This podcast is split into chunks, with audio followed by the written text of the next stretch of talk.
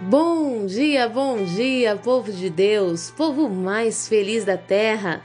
Que dia lindo, dia abençoado, inspirado pelo nosso Deus para nos trazer uma certeza de que nele, em Jesus Cristo, em todas as coisas, somos mais que vencedores. E eu, pastora Lídia Neri, venho com muita alegria ao meu coração compartilhar uma palavra de Deus com você.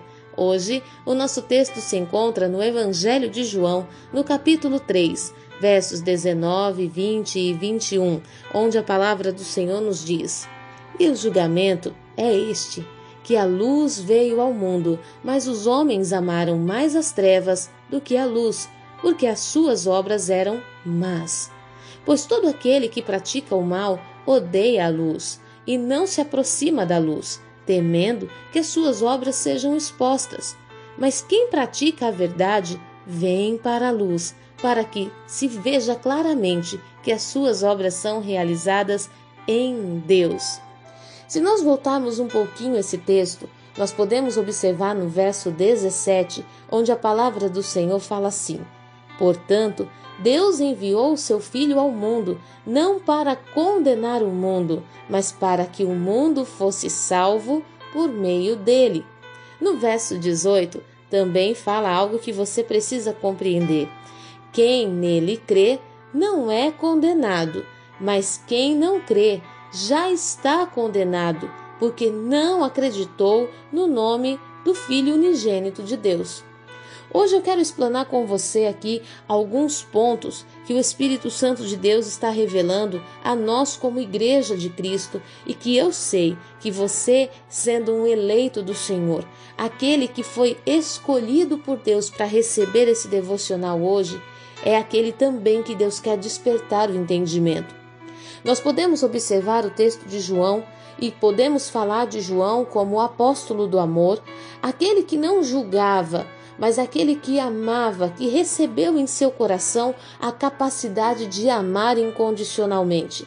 Nós podemos ver o apóstolo João escrevendo uma, uma carta, redigindo o evangelho, ensinando a respeito do que ele aprendeu sobre Cristo. E uma das coisas que me chama a atenção é que ele diz assim: Deus enviou seu filho ao mundo não para condenar o mundo, Hoje, muitas pessoas ficam presos nesse ambiente de que Jesus não veio condenar e veio amar, e quer que Jesus o receba do jeito que está. E de fato, Jesus recebe. Afinal, ele diz na sua palavra assim: Vinde a mim como estás. Jesus ele vai te receber como você está. Ele vai sim te abraçar, mesmo que você esteja todo enlameado, mesmo que você esteja todo sujo. Nos últimos tempos, nós falamos tanto sobre as doenças da alma, nós falamos tanto sobre o emocional ferido, nós falamos muitas vezes sobre as dificuldades que enfrentamos no nosso coração, mas falamos muito pouco sobre as nossas decisões. Sobre que muitas vezes as enfermidades que estamos carregando são reflexos das decisões que estamos tomando, daquilo que estamos estabelecendo como prioridade em nossa vida. Nós podemos observar nesse texto, João ele fala assim: Deus enviou seu filho ao mundo não para condenar o mundo. E aí, o que nós fazemos com esse verso? Então, já que Jesus não veio me condenar, então a igreja não tem nenhum tipo de condições de impor regras. Mas o que nós precisamos compreender é lógico, não estou aqui amenizando. Existem sim igre igrejas que estabeleceram padrões religiosos para o serviço a Deus e até mesmo para se entregar a Deus. Existem templos, religiões que estabeleceram padrões humanos da adoração. Contudo, existem igrejas que pregam princípios como poderemos nos dizer seguidor de alguém que nós não concordamos com o que se prega? Como poderemos dizer que estamos diante de Jesus se o que Jesus nos ensina nós recusamos e negamos? Nós podemos observar no verso 19: o julgamento é este, que a luz veio ao mundo, mas os homens amaram mais as trevas. Por quê? Porque as trevas estavam massageando aquilo que estava escondido. Sabe, aquelas coisas que nós fazemos de errado, no escondidinho do nosso quarto e não queremos que ninguém perceba? E quando nós percebemos que alguém se aproxima de nós, mas que tem possibilidade de repreender a nossa ação, o que é que nós fazemos? Imediatamente estabelecemos um bloqueio entre nós e essa pessoa. Achamos algum defeito nessa pessoa, alguma dificuldade para nos relacionarmos com ela, mas na verdade o problema não é a pessoa. O problema é que eu tenho algo dentro de mim que eu de repente por mim só, somente pela minha vontade eu não posso mudar. E para não ser repreendido por essa pessoa, eu prefiro encontrar um milhão de defeitos nela. Nunca se viu pessoas tão endurecidas como nesse tempo. Nunca se viu pessoas que abrem a boca para falar contra o evangelho de uma forma tão dura. Me responda: você entregaria sua vida por alguém? Você entregaria a sua vida pelo seu pai, que tem feito tantas coisas erradas? Você entregaria a sua vida pelo seu filho, aquele que foi gerado no seu ventre e que você diz que ama tanto? Você entregaria a sua vida? Como podemos criticar alguém que fez uma obra tão poderosa se não temos coragem de fazer igual? Se nós não temos condições emocionais, psicológicas de entregar a vida por alguém que nos serve tão pouco?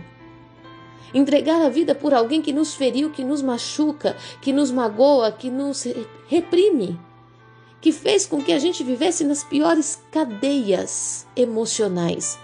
Como podemos falar que Jesus é isso ou aquilo, que o Evangelho é balela, é banal, é coisa de crente fanático, se nós não realizamos as mesmas obras que Jesus, se nós não entregamos a nossa vida por Ele e pelo outro que está ao nosso lado? Então, nós podemos observar que quando muitas vezes Deus envia alguém para a nossa vida que tem condições de mudar o nosso comportamento, de nos despertar o entendimento, a primeira coisa que o inimigo coloca no nosso coração é o sentimento de que essa pessoa não deve andar com você. Olha você, olha o que você faz, o que você pratica. E você vai buscar relacionamento com a igreja? Mas eu quero chamar sua atenção aqui sobre o verso 19, porque fala que Jesus ele não veio para condenar o mundo. Mas é muito interessante isso. Porque se ele não veio condenar e ele trouxe princípios, significa que se eu, sendo mal, tendo obras ruins dentro de mim, se eu me aproximo da luz que é Jesus, ainda que as minhas obras más sejam expostas, Jesus ele pode transformar essas obras más em obras boas, como descreve no verso 21, diz que: "Mas quem pratica a verdade vem para a luz, para que se veja claramente que as suas obras são realizadas em Deus." É lindo nós encontrarmos alguém que já nasce com princípios, mas é muito lindo também quando nós podemos observar alguém que não tinha princípio algum sendo transformado permitindo que a luz exponha assim suas deformações, permitindo que a luz exponha assim suas vergonhas, seu pecado, mas deixando-se tratar para ser completamente exposto como alguém que realiza obras em Deus. Observe o texto. Não está dizendo que realiza obras para Deus, mas realiza obras em Deus buscando conselho, buscando transformação diária, buscando o propósito daquilo que se faz, renunciando a si mesmo, abrindo mão do seu próprio eu, esvaziando-se da sua vontade, para que a vontade perfeita do Senhor venha sobre a sua vida. É lindo nós vemos alguém que nasceu numa estrutura, num lar cristão e que já tem os seus princípios ali enraizados, mas é muito maravilhoso quando nós vemos alguém que estava andando em plenas trevas e resolveu se achegar à luz, mesmo com seus olhos doendo por causa da claridade mesmo com aquele desconforto de quem saiu de um ambiente escuro e foi para o sol. Ah, meu querido, minha amada, mesmo enfrentando esse desconforto, decidiu enxergar à vontade de Deus, decidiu se submeter aos ensinamentos do Senhor e decidiu verdadeiramente ter uma nova vida. Observe, o texto fala que Jesus não veio condenar, que o homem por si só tem se condenado. Quando ele, tendo a oportunidade de acender a sua luz, ele decide arrancar a lâmpada do, do teto da sua casa e permanecer em trevas. Não é Jesus que veio condenar. No verso 18 fala: quem nele crê, quem crer em Jesus, não é condenado, pois a justificação em Cristo vai fazer com que nós tenhamos discernimento, com que nós tenhamos condições de mudar o nosso comportamento. Mas quem não crê já está condenado, porque não acreditou no nome do Filho unigênito de Deus. E não é acreditar em Jesus dizendo: Senhor Jesus, eu acredito em ti. Mas, Senhor Jesus, eu quero os teus princípios na minha vida. Eu quero não somente de saber que Jesus Cristo é filho de Deus, mas eu quero saber o que Jesus faria no meu lugar. Eu quero saber como Jesus reagiria a essa situação. Eu quero os princípios de um filho obediente. Eu quero os princípios de um, um, filho que abraça a causa do pai. Eu quero os princípios daquele que anda em aliança. Eu quero o princípio daquele que não negocia os seus valores, mesmo diante das maiores propostas. Eu quero o princípio daquele que não tem do que se envergonhar, que não tem para que se esconder. Pastor, então é possível um homem ser perfeito? A palavra do Senhor diz: ande na minha presença e ser perfeito. Você no seu braço não pode, mas em Cristo nós podemos. Em Cristo nós podemos reorganizar a nossa vida. Em Cristo nós podemos ter uma nova história. Nós podemos ter princípios que não podem ser enraizados em nós pelos nossos pais. Princípios que vêm do trono de Deus, direção de Deus para a nossa vida. Ei, abandona essas trevas. Você muitas vezes tem se submetido à condição de vergonha só para que aquilo que, que você é dominado fique ainda sobre você.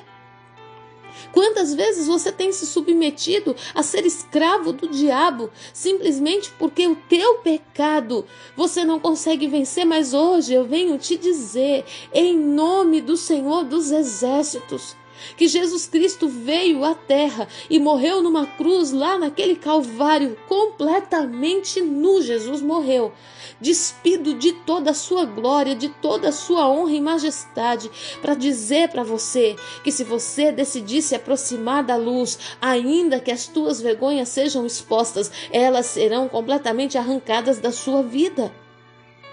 Ainda que aquilo que te domina e te escraviza venha para a luz. O Senhor é Deus poderoso e tem um nome acima de todo nome para arrancar da sua vida aquilo que não vem dele. Nós conhecemos o nome Jesus, mas chegou o tempo de conhecer o poder desse nome. O poder que liberta o cativo do cativeiro, que transforma as vestes de luto em vestes de louvor Muitos crentes estão dentro da igreja, servindo a Deus, ministrando a palavra, cantando louvores. Muitos crentes estão dentro da igreja, fazendo coisas, renunciando à família, abandonando a convivência familiar para se separar, para ser santo, mas não, não conseguem ainda conhecer o poder do nome de Jesus. Você acha que o poder do nome de Jesus é só para levantar um cadeirante da cadeira de rodas? Isso é consequência do poder manifestado na transformação do teu interior. Isso é a consequência, o milagre físico na vida de alguém é o reflexo daquilo que aconteceu por dentro de você. Quantos enfermos ao teu redor, mas que não são curados porque a luz ainda não brilhou? Ei, abandona essas trevas. Abandona, não compensa mais você ser escravo do diabo só para esconder essa situação. Chegou o tempo de você dizer para o diabo: olha, mesmo correndo o risco de ser julgado, de ser humilhado, de ser envergonhado, de ser abandonado pelos meus amigos, mesmo correndo o risco de perder meu casamento, eu vou confessar esse adultério. Mesmo perdendo o risco, mesmo correndo o risco de perder a minha família, eu vou confessar o meu pecado. Eu não vou andar mais nessas trevas, humilhado, escravizado. Em nome de Jesus, saia das trevas, saia das trevas. Hoje o Senhor está dizendo: se você decidir sair das trevas, eu estou pegando em sua mão para te conduzir. Eu sei, é desconfortável, mas saia das trevas, porque o Pai das luzes te chama para viver uma vida abundante, em nome de Jesus.